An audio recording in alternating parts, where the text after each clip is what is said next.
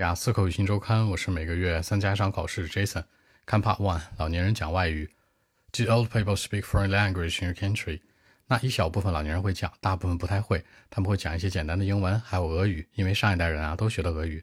比如说 say hi，打个招呼；比如说跟邻居们问个早安，Good morning, my neighbors。听着耳熟吧？是这样的一个情况。OK，Okay，I some of them can speak foreign language, but not a lot of people can do that. I mean old people.